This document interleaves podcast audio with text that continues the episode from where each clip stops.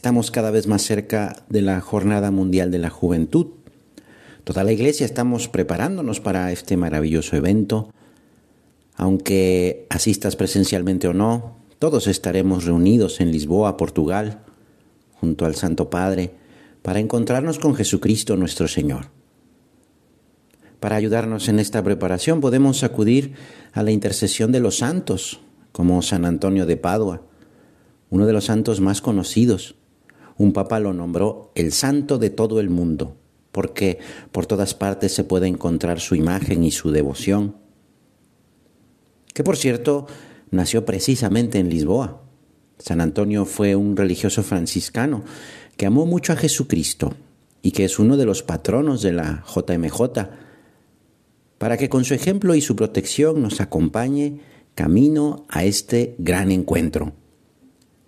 Seguramente has visto una imagen de San Antonio, alguna pintura, alguna escultura.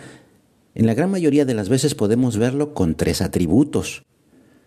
Los atributos son características significativas de los santos que nos hablan de su vida, de su relación con Dios y que nos pueden servir para aprender de ellos. Bueno, pues a San Antonio lo vemos casi siempre con un libro, con un lirio blanco y sobre todo con el niño Jesús en brazos. El libro hace referencia a los sermones que escribió. San Antonio escribió los sermones con la finalidad específica de ofrecer un instrumento de formación para la vida cristiana. En sus escritos va comentando pasajes de la Biblia.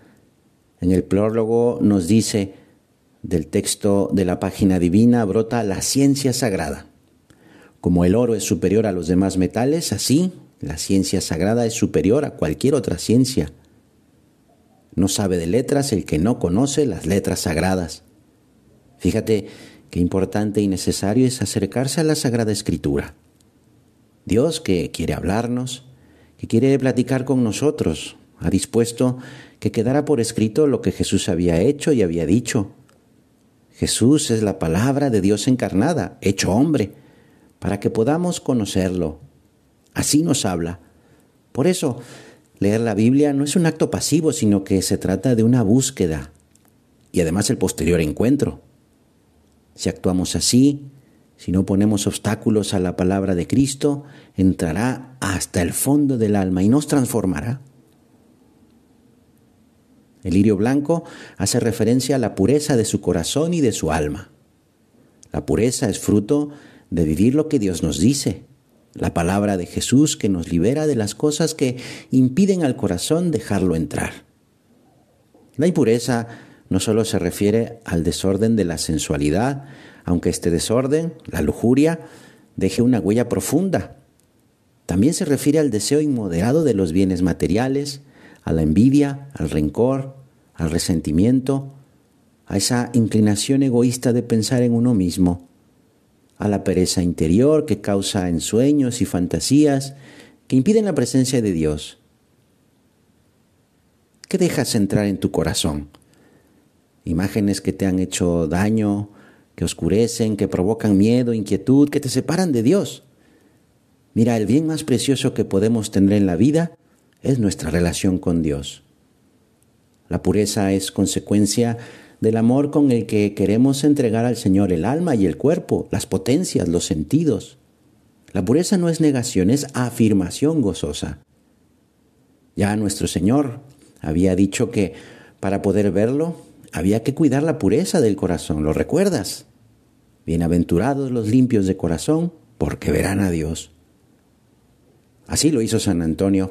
Amaba con locura a Jesucristo, por eso no solo lo vio, hasta lo tuvo en sus brazos, como lo vemos en todas las imágenes de este gran santo.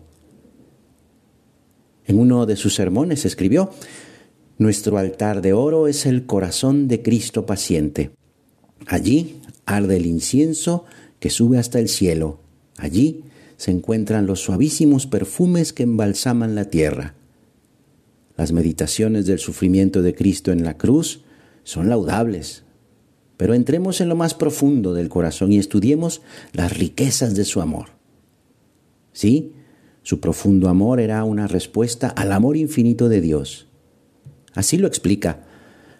cómo es grande el amor de Dios por nosotros. Él nos manda a su Hijo unigénito para que nosotros lo amemos, sin el cual vivir es morir, ya que quien no ama permanece en la muerte. Si Dios nos ha amado tanto hasta darnos a su Hijo predilecto, por el cual todo ha sido hecho, también nosotros tenemos que amarnos los unos a los otros. Así se comprende también la íntima unión de este santo con el niño Jesús a quien tuvo en sus brazos, le acarició tiernamente y le apretó dulcemente junto a su corazón, recibiendo del niño Jesús aquel amor que lo animaba a ayudar a todas las almas.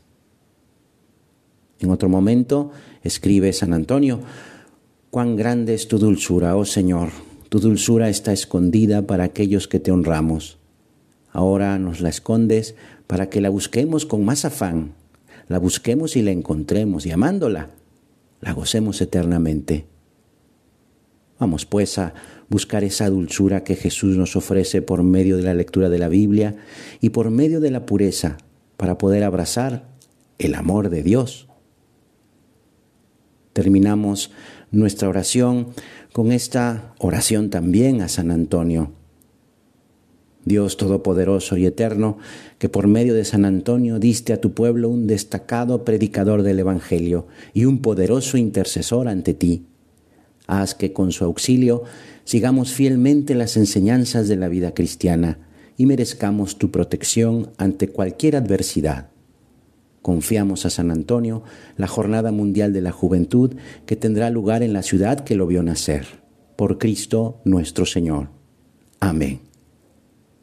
Y por favor, no hace falta que pongas al pobre San Antonio de cabeza. Él te escuchará estando bien paradito.